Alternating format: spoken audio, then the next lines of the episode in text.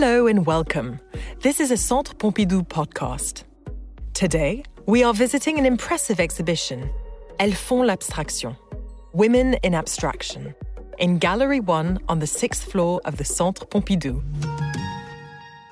Women in Abstraction sets out to write the history of the contributions made by female artists to abstraction in the 20th century through to about the 1980s, with a few original incursions into the 19th century. In accordance with the terms chosen for the title, the artists are presented here as players and co creators in their own right of modernism and its legacy.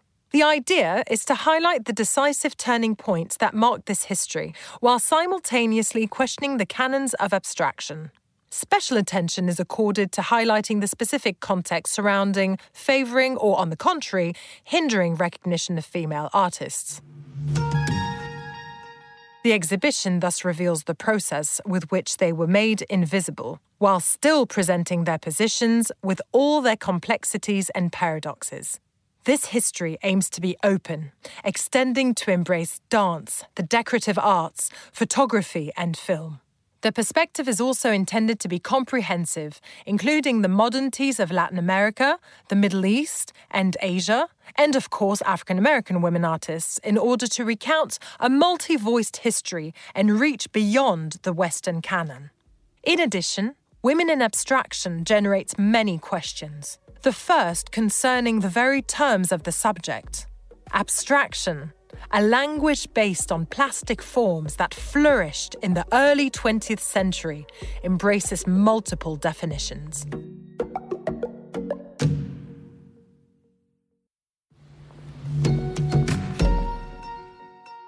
The exhibition begins in Europe in the second half of the 19th century with the work of Georgiana Houghton, an English artist and the doyenne of the exhibition who was born in 1814. Here, we see a group of brightly coloured watercolours and gouaches. The second room presents a group of works by Swedish artist Hilma af Klint, her first series entitled Primordial Chaos, along with four large paintings with brightly coloured, pared back geometrical forms. The works of these two spiritualist artists are examples of sacred symbolism. Christine Macel, curator of the exhibition. What's commonly called sacred symbolism is a way of representing that may be abstract, but which still derives from a desire to symbolize something the feminine and the masculine, the immanent and the transcendent. And this way of representing was inspired by a philosophy established in the 1870s by the renowned Helena Blavatsky, who published her book Isis Unveiled in the United States.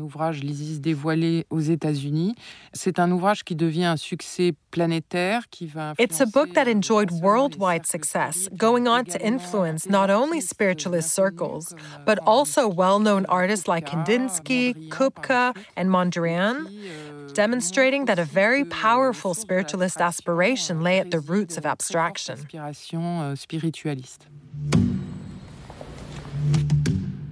Theosophy was a school of thought that combined spiritualism, Buddhism, and Hinduism, preaching the brotherhood of man free from the barriers of religion, origin, or gender. It encouraged women and men to seek their unexplored powers and set many artists on the path to abstraction. Georgiana Houghton, c'est une figure très particulière. Georgiana Houghton is a very special figure who is still relatively unknown except to specialists. Having trained as an artist, she became an adept of spiritualism following the death of her sister. She was also very keen to exhibit her work, renting a gallery in London where she organized her own presentation. But what's striking is that she was one of the rare spiritualist women at the time to abandon the figurative language, making gouaches and and watercolors with interlacing colored lines that appear to be totally abstract works, although still representational.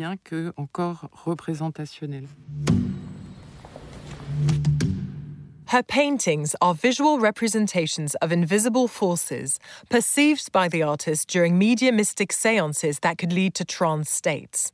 Georgiana Houghton painted by allowing herself to be guided by spirits, with a system of correspondences between concepts and colours. Hilma af Klint, for her part, made paintings between 1906 and 1915 known as Paintings for the Temple, based on a calling by higher beings. Abstraction for her was a manifestation of the spirit that connects all beings. Hilma af Klint, c'est une artiste qui a été redécouverte. Hilma Klint is an artist who was rediscovered in the 1980s and who discovered spiritualism and theosophy in about 1895. She formed a women's club called the Group of Five. In 1906 07, she began a cycle entitled Primordial Chaos. These are relatively small format works, but which depict the birth of the universe out of nothing or chaos in a relatively abstract manner.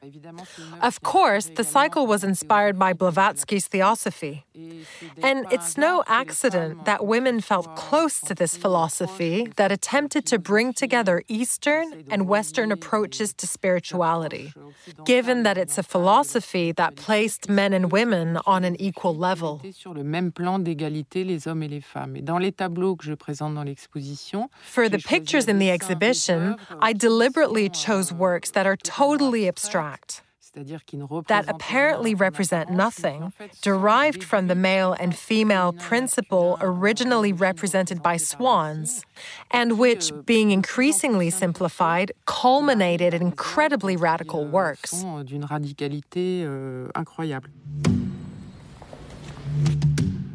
Convinced that her works could not be understood by her contemporaries, Hilma af Klint stipulated in her will that they should not be revealed to the public until 20 years after her death. Some of her works thus had to wait until the 1980s before being presented for the first time in a group exhibition in Los Angeles. In the meantime, the history of abstraction was written without her.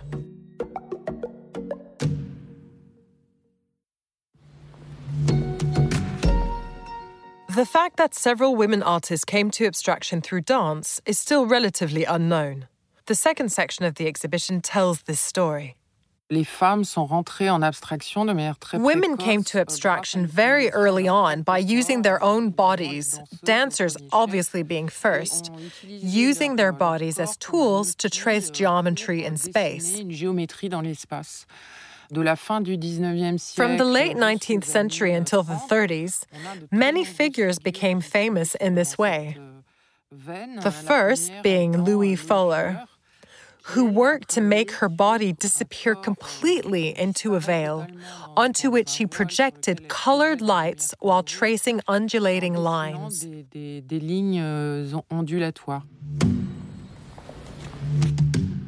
It was the end of the 19th century, and nothing like it had ever been produced. Her Serpentine dance was born of an improvisation for a play that staged a magnetic cure. For Loie Fuller, dance was the expression of a sensation by a free body. Through dance, women, previously relegated to the status of muse, became active subjects. She emerged from the shadows to orchestrate her own stage lighting. She was the first dancer to produce herself on stage, establishing complex stage directions with projections of colored lights.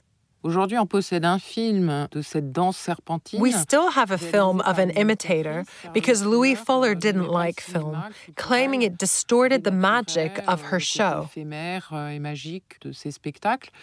Et d'ailleurs, le film The film doesn't render the effects of light being colored puisque, en fait, image by image at the time. euh, image par image à l'époque.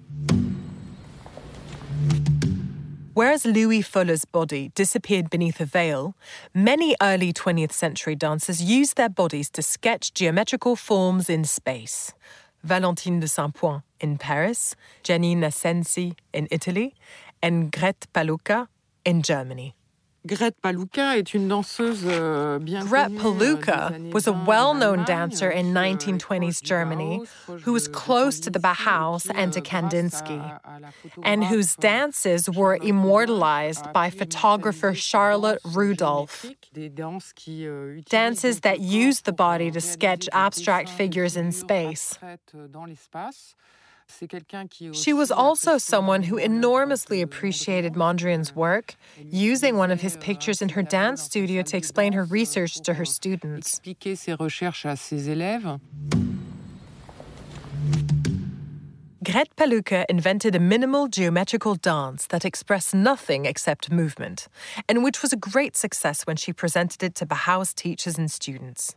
Amongst whom, abstract painter Kandinsky made analytical drawings of her performance, expressing a dynamic tension between curved and straight lines. This room highlights the role of dance, and that of the women at the heart of the completely new abstract artistic research of the time.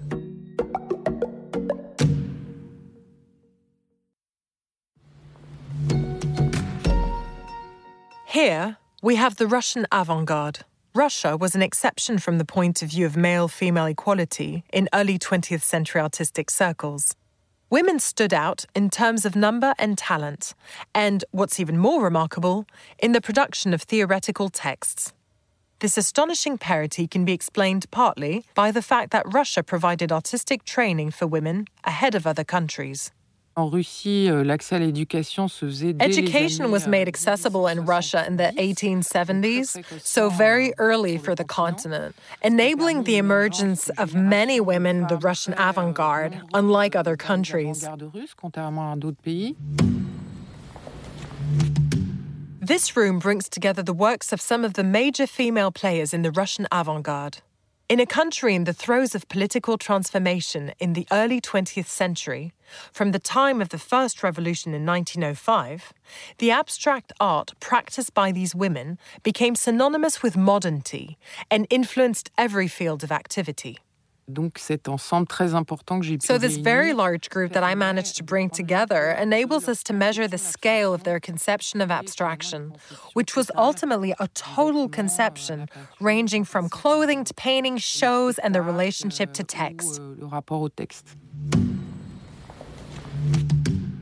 In order to modernize society, artists conceived of an abstract art that would enable them to express themselves in every discipline. Theatre and clothing became fields of experimentation. Lyubov Popova and Varvara Stepanova thus produced textile patterns and garments for everyday life, and some of their sketches are exhibited in the middle of this room. Dans un contexte idéologique euh, des années 20, In a communist ideological context of the 20s, the idea developed that art should form part of productivism and should therefore become accessible to the masses. And it was in this ambience that Popova and Stepanova went on to develop specific textile work in Russian cotton factories with abstract motifs that seem very refreshing to us today. Dans des usines de cotonnade euh, en Russie. They euh, were to produce these euh, fabrics industrially, industrielle, en fait, euh, producing dresses here and euh, sports garments there, robes, là, des particularly ones with ergonomic qualities to euh, facilitate body movements. Et, et faciliter les mouvements euh, du corps. Donc euh, une génération. So, an incredibly rich generation that was, moreover, very well known on the Russian scene in its day, and even in France, given that Exter and Goncharova spent a large part of their lives there and, besides, died there in poverty. But we had to wait a long time for this generation to re emerge into the light. The profusion of these productions and the boundless creativity of the artists for the advent of a new humanity took shape in the utopian spirit of the nascent regime. Cultured, modern, these women were fundamental players in the communist revolution. But by the mid 20s, the leaders were imposing the official propaganda art, and many artists fell below the horizon.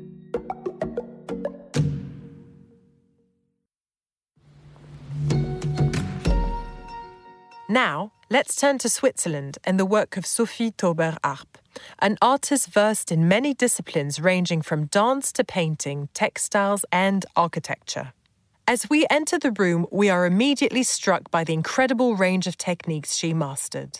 We can see her early textile work on the wall to the left. Facing us, a costume inspired by the traditional art of Hopi Indians, which we see her wearing in a photograph on the wall. And also, paintings, furniture, the architectural project for the Aubette Cafe, and the Plastique Review, of which she was the editor. Euh, she was someone who very early on, without going through a process of abstracting from reality, went on to create abstract motifs, but often on textile works. For example, she made cushion covers and scarves. Sophie Taeuber who was born in 1889, abolished the traditional hierarchical distinction between arts and crafts. First, she studied embroidery and lace making in Switzerland, then all artistic disciplines in Germany, notably woodwork and weaving. This very complete training enabled her to master many techniques and to develop a radical body of abstract work in all sorts of mediums. Euh, she was really an artist who had a total vision of abstraction without distinguishing between mediums. Who had an approach in which we can feel her special sensitivity to the idea of rhythm, which she retained from her early experience as a dancer with Laban at Monte Verita in Switzerland, and also a sense of balance, of harmony, and color that characterizes her.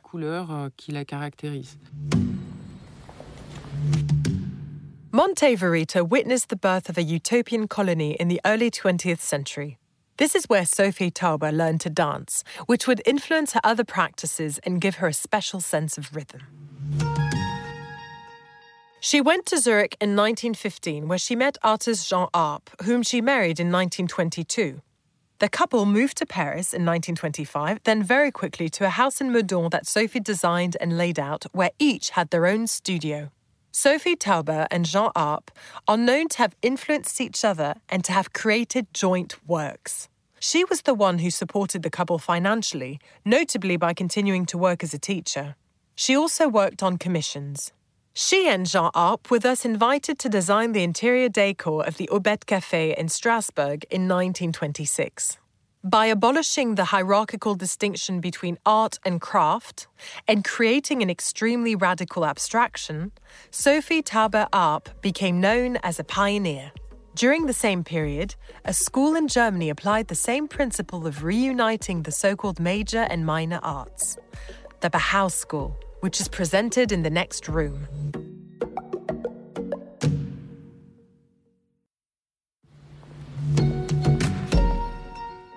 We are now in a room dedicated to Bauhaus artists. The Bauhaus School opened in the city of Weimar in Germany in 1919 with the aim of uniting all training in the fine arts and crafts under the same roof. The school was initially managed by Walter Gropius and aspired to enable artisans and artists to work together, to enhance the status of crafts with regard to the plastic arts, but also to draw closer to industrial mass production, to prepare students to build a new society.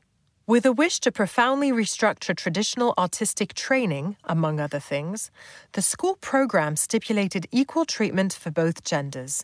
However, the reality did not quite live up to this ideal. Dans le cadre du Bauhaus, les femmes se sont Women expressed euh, themselves in a relatively constricted manner in the Bauhaus because when it opened in Weimar in 1919, Walter Gropius, its director, did not allow women to join the painting workshops at the end of the preparatory year. Euh, and so they were systematically directed to other workshops, particularly the weaving workshop.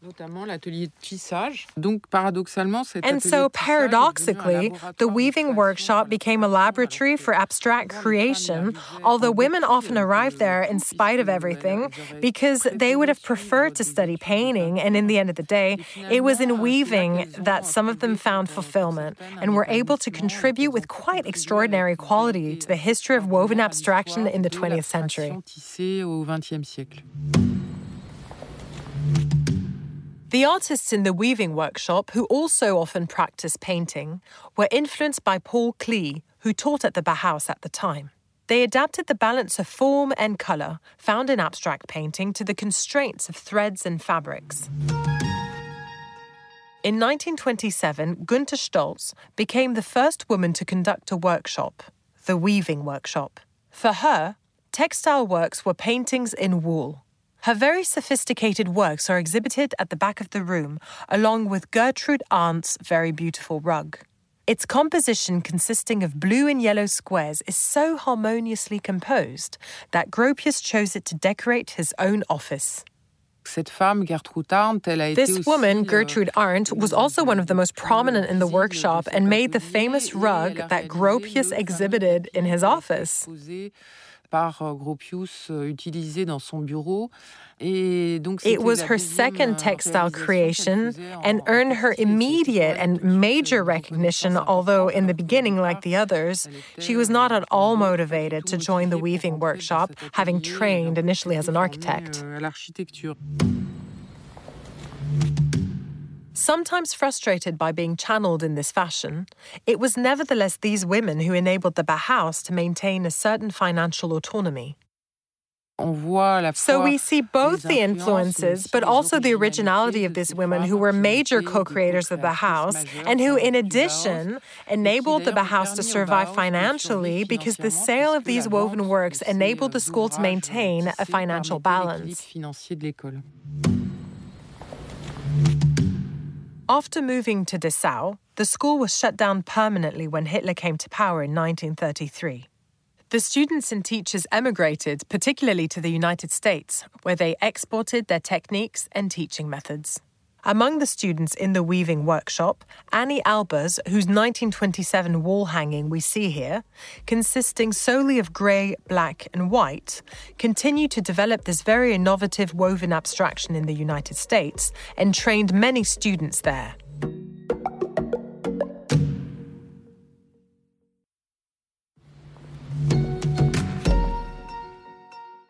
In the early 20th century, many women seeking emancipation chose to become photographers. Seen as a minor art at the time and unfettered by a long tradition, photography was more accessible. No specific training, no diplomas, no official certificates were required to practice it. And so, a great many of these women practiced photography as professionals and in the artistic domain. Admired for its ability to reproduce reality, photography had been used for scientific purposes since the 19th century, thus facilitating daring and innovative experiments which were greatly appreciated in the 1920s for their aesthetic and graphical rendering. Here we have the example of the microphotographs of Laure Albin Guillot. At the same time, abstract artists, including many women, were attracted by the plastic qualities obtained by photography an artistic trend known as the New Photographic Vision developed in the 20s and 30s. These photographers focused on the essential principles of light and shadow, point of view, framing, and the geometry of form and space. They thus abstracted reality. We can see the geometric and decorative motifs that Elsa Thiemann, a Bauhaus student, obtained using the photogram technique, the basics of which every student had to know, and which consisted in placing all sorts of objects and shapes, here the outlines of plants, directly on photosensitive paper. According to Laszlo Moholy-Nagy, a teacher at the Dessau Bauhaus, this technique shapes light without using a camera. Light, which had to be used as an autonomous material, like color in painting or sound in music. Florence Henri was one of the artists who learned photography from Laszlo Moholy-Nagy and developed an abstract language. In her abstract paintings and later in her photographs, she was looking for the harmony of geometric forms. The artist thus used mirrors, shiny balls, and metal strips to organize minimalist situations on the edge of a table, producing double reflections that upset our notion of space. In terms of films, Let's look at the example of Germaine Dulac. In 1929, she made the film entitled Disc 957, Impression visuelle, in which the music, Chopin's Preludes, acts as a support to stage an interplay of light and shade inspired by the dances of Loie Fuller. As a film theorist, she created the Delia Film Production House in 1916. She then founded the Schemas Review in 1927, where she developed her ideas on integral film. She wrote that lines, surfaces, volumes, stripped of all too human meaning, are better suited to rise up to abstraction. Many artists fled the Nazi regime in the mid 30s and migrated to the United States. Lotte Jacobi, a German woman, found herself in New York in 1935. She learned photography and the photogram technique, which led her to make images of great organic plasticity by moving objects. For her photogenic series, she drew with light by waving a torch over photosensitive paper. With these light trajectories, Jacobi introduced a new temporal dimension in photography.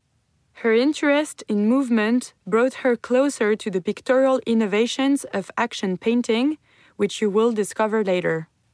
Other photographers from the Texas Bauhaus in Denton are also exhibited further, such as Carlotta Corpron.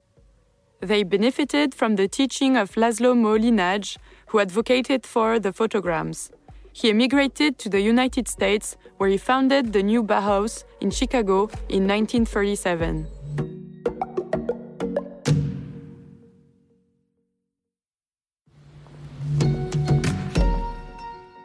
Here we are in New York during the Second World War, a milestone in the history of humanity. Many Europeans fled from totalitarian regimes. An artistic community gathered in New York around many European artists, some of whom came from the Bauhaus, and a new energy developed in the United States. A young generation of painters was being formed the abstract expressionists. Aujourd'hui, l'expressionnisme abstrait, euh, tel qu'il est connu. Abstract expressionism, as known to the general public today, evokes Jackson Pollock's drip paintings.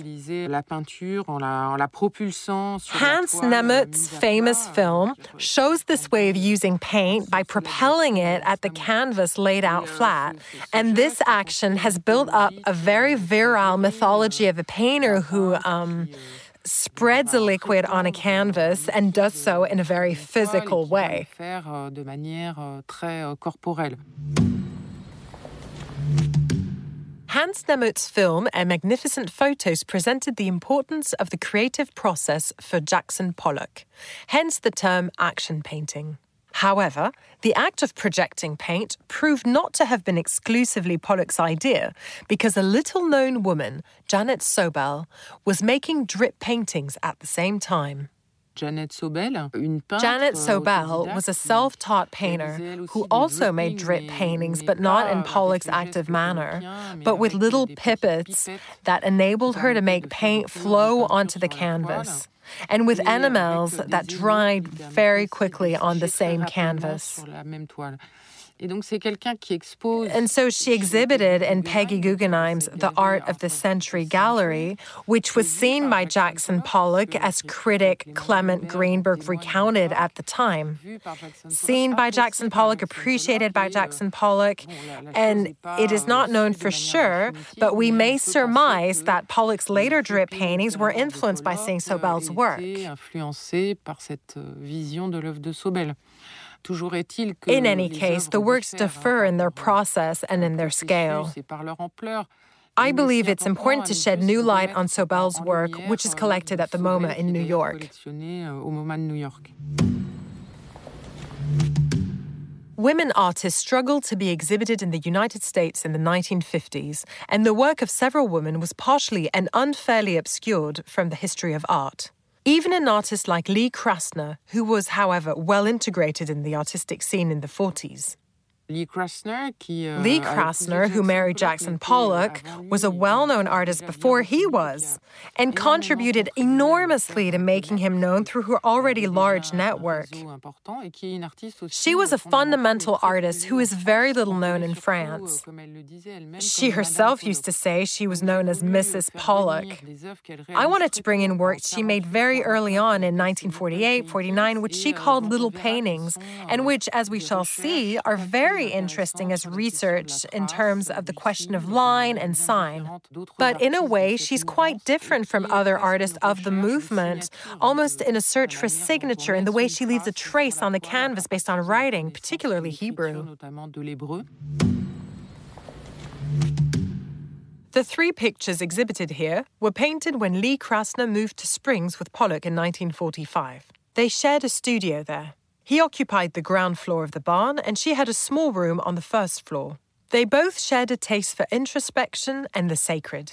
Lee Krasner turned toward her Jewish and Russian heritage, more specifically toward Hebrew writing, which she universalized in an original abstract language. Following the sudden death of her husband in 1956, she occupied the whole studio, going on to produce very large, remarkable canvases. Helen Frankenthaler, met critic Clement Greenberg while still very young. She went on to marry Robert Motherwell, the painter. She was often somewhat reduced to her role as a wife, although she opened up an important pathway in painting because she used the pouring technique, which consists in making the canvas absorb paint rather than painting with a brush, a technique that was reproduced by color field painters, particularly Kenneth Noland, Clyfford Still, and Morris Louis. Clyfford Still, Morris Louis. Helen Frankenthaler invented the soak stain painting method in 1952. After seeing Jackson Pollock painting on the floor of his spring studio, she decided to push back the limits of her own painting. So she said, off with the respectable easel, off with the practical painting with brushstrokes, off with the vision with a focal point. From then on, she engaged her whole body in the creative process. Her tools became sponges, scrapers, and sweeping brushes. She let paint diluted with turpentine flow over the canvas placed on the floor with no stretcher or primer. In Cool Summer, this large luminous work, Helen Frankenthaler absorbs nature's elements. Her paint is absorbed into the canvas. Thereafter, the personalities of these women came to embody the American freedom of expression and creativity, along with many others presented in the exhibition, such as Elaine de Kooning and Joan Mitchell.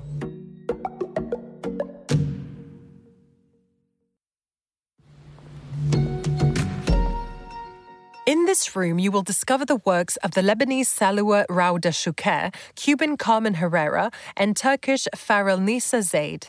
The common feature of these three artists is that they were in Paris in the 1940s and 50s and exhibited at the Salon des Réalités Nouvelles, which was founded by artists in order to promote geometric abstract art in all its forms. A group of works of different natures by Saloua Rawda Choucair is presented on the wall on the left. Stone, paint, metal, and fabric. This artist applied her research in the realm of abstraction to a variety of materials. She moved to Paris in the 1940s and revolted against the idea that the beautiful, the good, and the true could only come from the West. She opposed Western figurative art to an abstraction that was already present in the Islamic arts. Although a non believer, she brought equal interest to bear on her study of the Islamic thinkers, mathematical theories, and the structure of the DNA, which fascinated her. The originality of her euh, approach relates to her link with Sufism, euh, and thus her work around the question of duality and unity, which we can see very clearly in her modular systems, whether pictorial or sculptural, euh, and her relationship with the decorative arts, or I would rather say with abstraction, as it invades everyday life, given that she decorated the furniture of her own house. She made her own handbags, her own scarves with abstract motifs, and her rings, which were like miniature sculptures.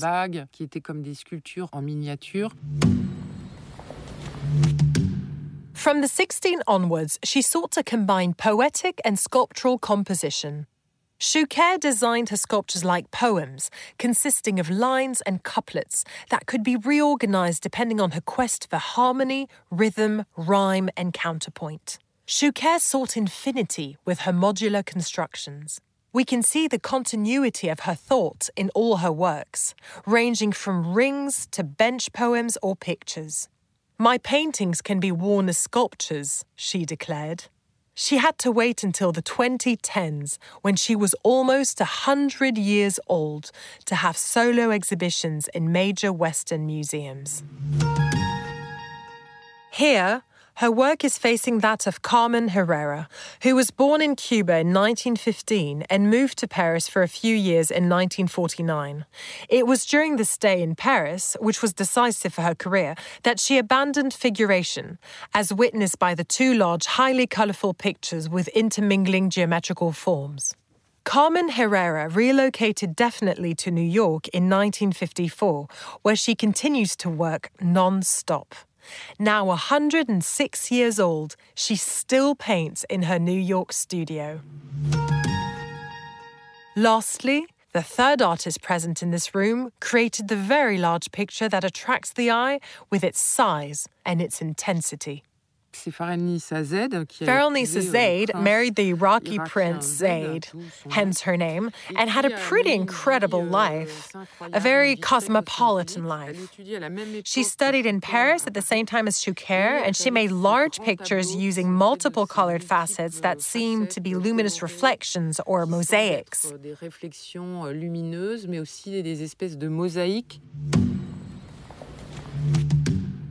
In their personal and very free works, these three artists who traveled, lived long lives, and were not celebrated until late in life renewed research into abstraction in a radical manner.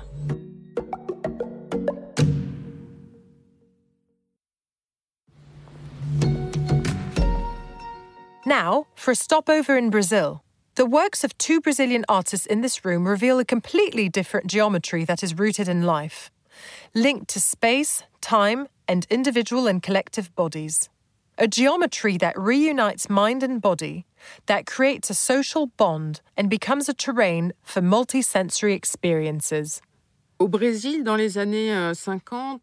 Max Bill's work was exhibited in Sao Paulo in Brazil in the 1950s and really introduced what is known as concrete art to Brazil.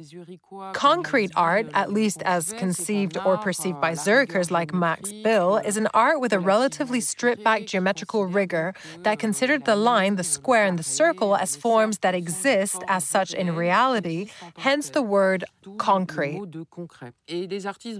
Et les artistes brésiliens, eux, vont. euh, And Brazilian artists were to give a different tonality to this concrete art by calling it neo concrete. They gathered in the late 50s around a neo concrete manifesto that attempted to add to this a relationship that was much more rooted in the body, with a certain sensuality. Euh, Dans une certaine sensualité. Et euh, Lygia Pape And Lygia Pape and Lygia Clark were the euh, only two women who signed this manifesto and embraced neo concretism, each with a special sensitivity. Une sensibilité particulière. Lygia Clark, Lygia elle, Clark, comme on who, as we can see from her work, was fascinated by Mondrian's work, moved little by little from the second to the third dimension with her modular research. troisième, en faisant des And when she reached the third dimension, euh, it was with her series of sculptures known as bichos, critters. Les bestioles, les bichos. C'est, Here again, with fascinating originality, because she allowed spectators to manipulate these sculptures made up of metal plates with joints, sont faites de facilitating different arrangements depending on how the objects were positioned. And so she invented a type of abstract, manipulable, and Et donc, elle interactive invente, en fait, sculpture, a genuinely participative abstract sculpture, which is really a totally pioneering thing to do.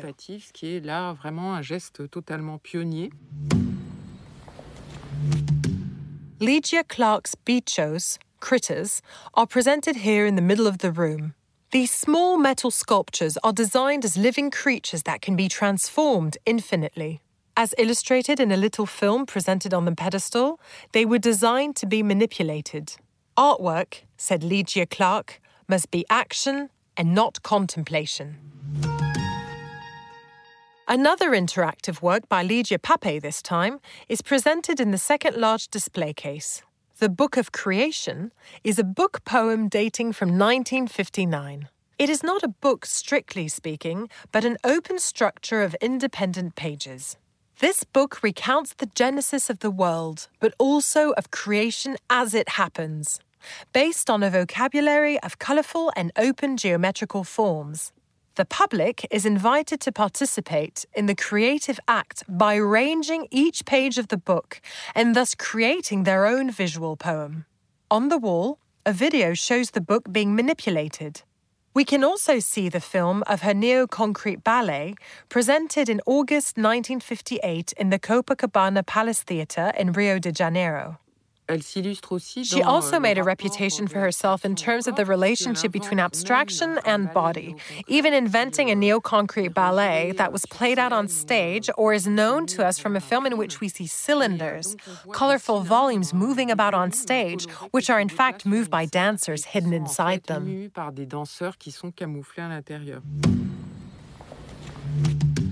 Lygia Clark and Lygia Pape reinvented geometrical abstraction, giving it a new potential for creative imagination, sensoriality, and interaction.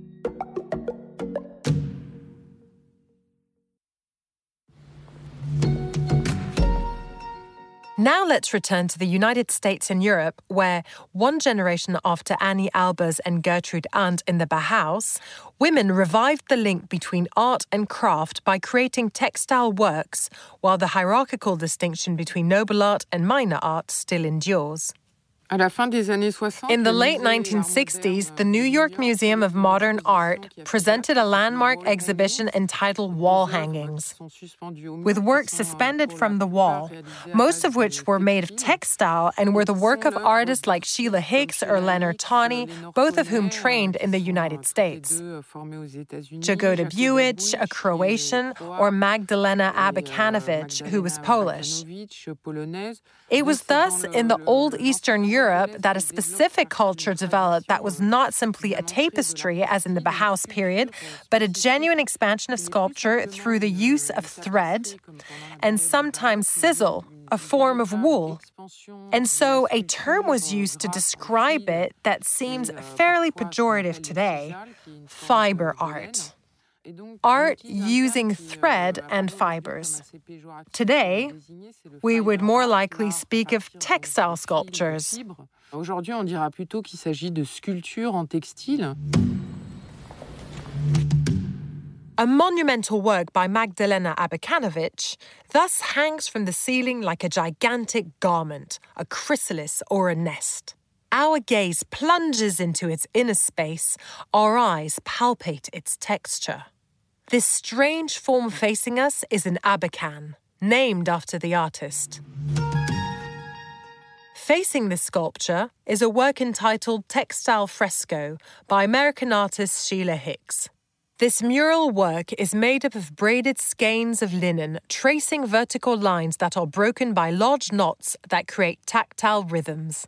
Like a mysterious code, this work is reminiscent of the quipu, a sort of account book used by the Inca administration, in which the way threads are braided, their colors, and the placing of knots correspond to precise data. Sheila Hicks fell in love with pre Columbian art while a student at Yale in the latter half of the 50s and spent several years in Latin America studying the weaving techniques of several native peoples. She learned to master color and weaving with Joseph and Anni Albers, who availed of their Bauhaus experience to nurture the birth of new art forms in the United States.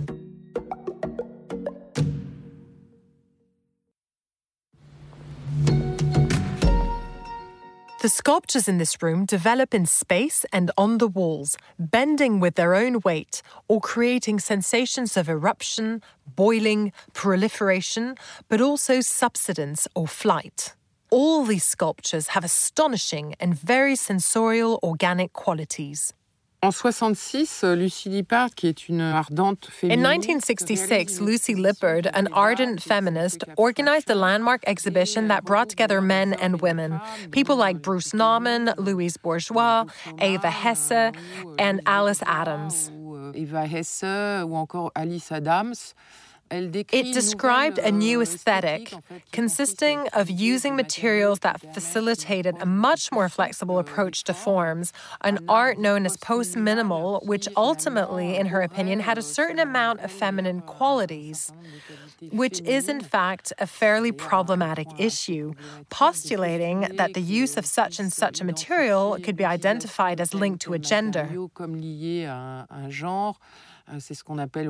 Today, this is called essentialism, the idea of reducing the activity of these female artists to what could be called their femininity. Of course, this is unfounded. The exhibition nevertheless enabled the presentation of important artists like Louise Bourgeois with her latex sculptures and Eva Hesse with her so called soft or at least flexible sculptures. And I wanted to associate the sensitivity with the work of Rosemary Castoro, who was originally active on the New York scene as a dancer.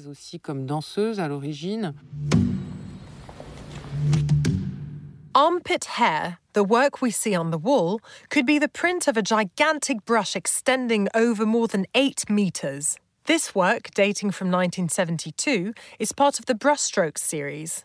Here, she denounces the feminine ideal of smooth, hairless skin, reflecting the combat of second wave feminists in the United States to liberate women's bodies, which we shall discuss at the end of our tour.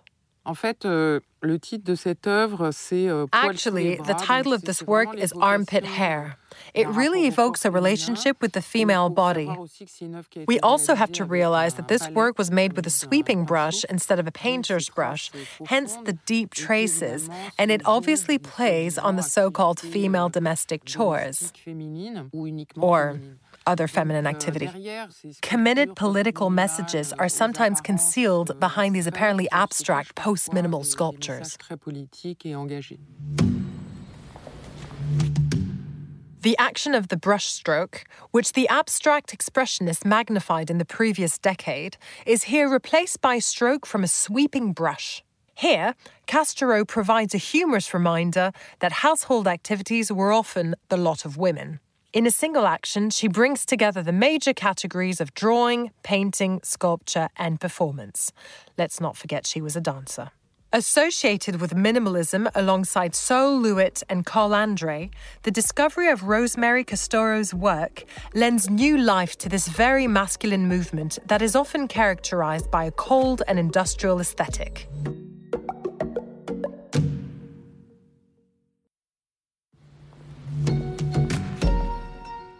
The tour of the exhibition leads us to a group of works united under the title The Free Line.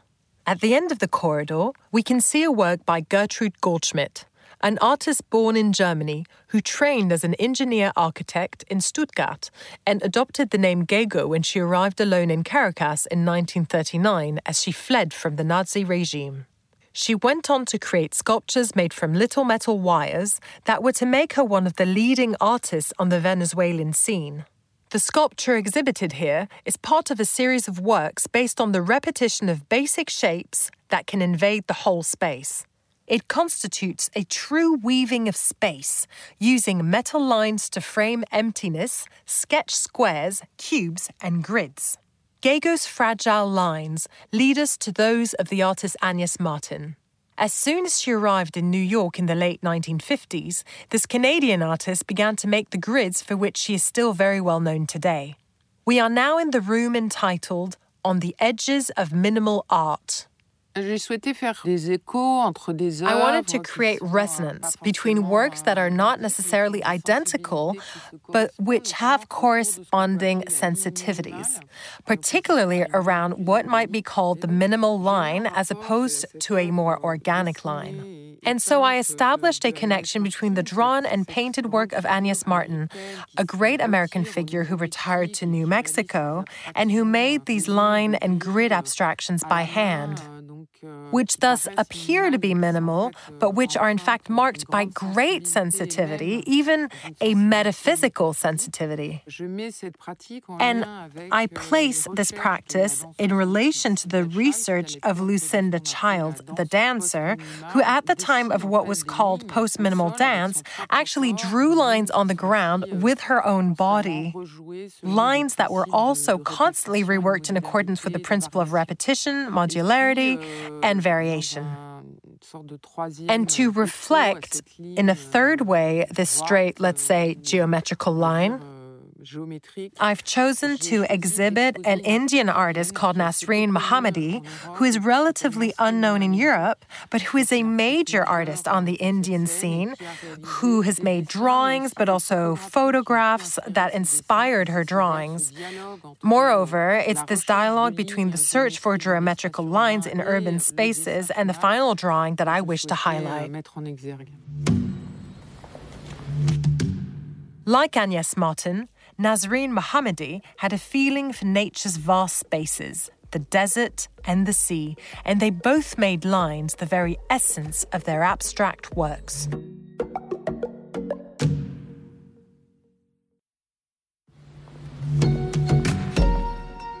Here, we have to imagine that in order to make these woven and partially painted pieces, floor piece 6, dating from 1973, Harmony Hammond sat in the center of her work. These woven fabrics symbolize the awareness groups she attended at the beginning of the feminist struggle in the United States. What did feminist commitment mean for Hammond? It's obvious that, particularly in the 1970s, a lot of women gathered around various figures, associations, and reviews, such as heresies presented in the exhibition, thus producing sisterhoods with a much greater genuine support than previously. American artist Harmony Hammond wrote an article for Heresies Review in which she explained that the commitment of her art derived from the fact that she returned to a traditional braiding method and saw herself as part of a human chain of creative women. She enjoined women to reconnect with an ancestral female culture that is often relegated to the so called minor arts. All over the world, women's traditional creations included weaving and embroidery, amongst other things. Rugs, eiderdowns, and garments have always been artistic supports for a geometrical and abstract visual language that is essentially understood by the female community.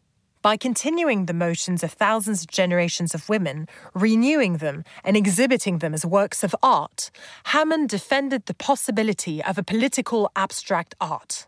She asked women not to support the patriarchal myth of a necessarily apolitical abstract art. La question de l'abstraction euh, The question of abstraction caused a lot of debate. On the one hand, because a certain amount of feminist artists were indifferent to it euh, because they felt it was not euh, political enough. On the other hand, it was also attacked for not committing sufficiently. And in addition, it was on the contrary defended by certain artists like Harmony Hammond, who, when she embraced the weaving of new Mexican women in an American context, thus repositioned abstract sculpture in a significant feminist movement.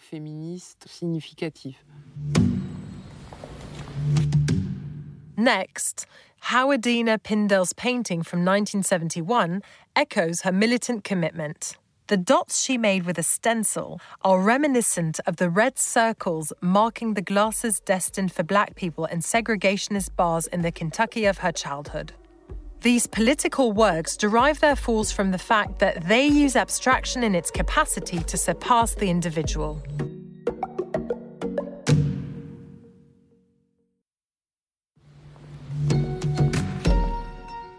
The works of indigenous artists now bring us to a still unexplored continent. In this exhibition, I wanted to present later abstractions in different cultural eras from those of the Western world, even extended to other practices, particularly by showing the practices of Aboriginal Australian women. Euh, Collective practices, on the one hand, that are interesting in themselves by virtue of the fact that they are not made by one artist but by gendered euh, social groups. Euh, Unlike what the West might recommend, with this return of a gendered abstraction, because men and women do not recount the same narratives. The other thing that interested me in this painting is that it's abstract for us Westerners, but for these groups of women, that is not the question. It's their mode of expression, their way of recounting a story with points, but we are still in the idea of an abstraction that figures a mythic narrative and thus in a totally new definition of abstraction from what we have previously seen in the whole exhibition. De tout ce qu'on a pu voir euh, précédemment dans l'exposition. And so we remain in Australia to discover the last artist in this tour, Irene Chou, a Chinese woman who moved to Australia at the end of her life. Her work is a synthesis of several traditions Chinese with traditional ink painting, and American, given that she says she was marked by the work of abstract expressionists. In the 1960s, she discovered the potential of ink painting for abstraction and the ability of lines to express rhythm and movement. More than a hundred years after Georgiana Houghton, Irene Chou gives us a very personal interpretation of the cosmos and of energy in an abstraction that derives its sources from Eastern and Western traditions. It was a Centre Pompidou podcast. You can find all our podcasts on the Centre Pompidou website, its listening platforms, and social networks. See you soon with the next podcast.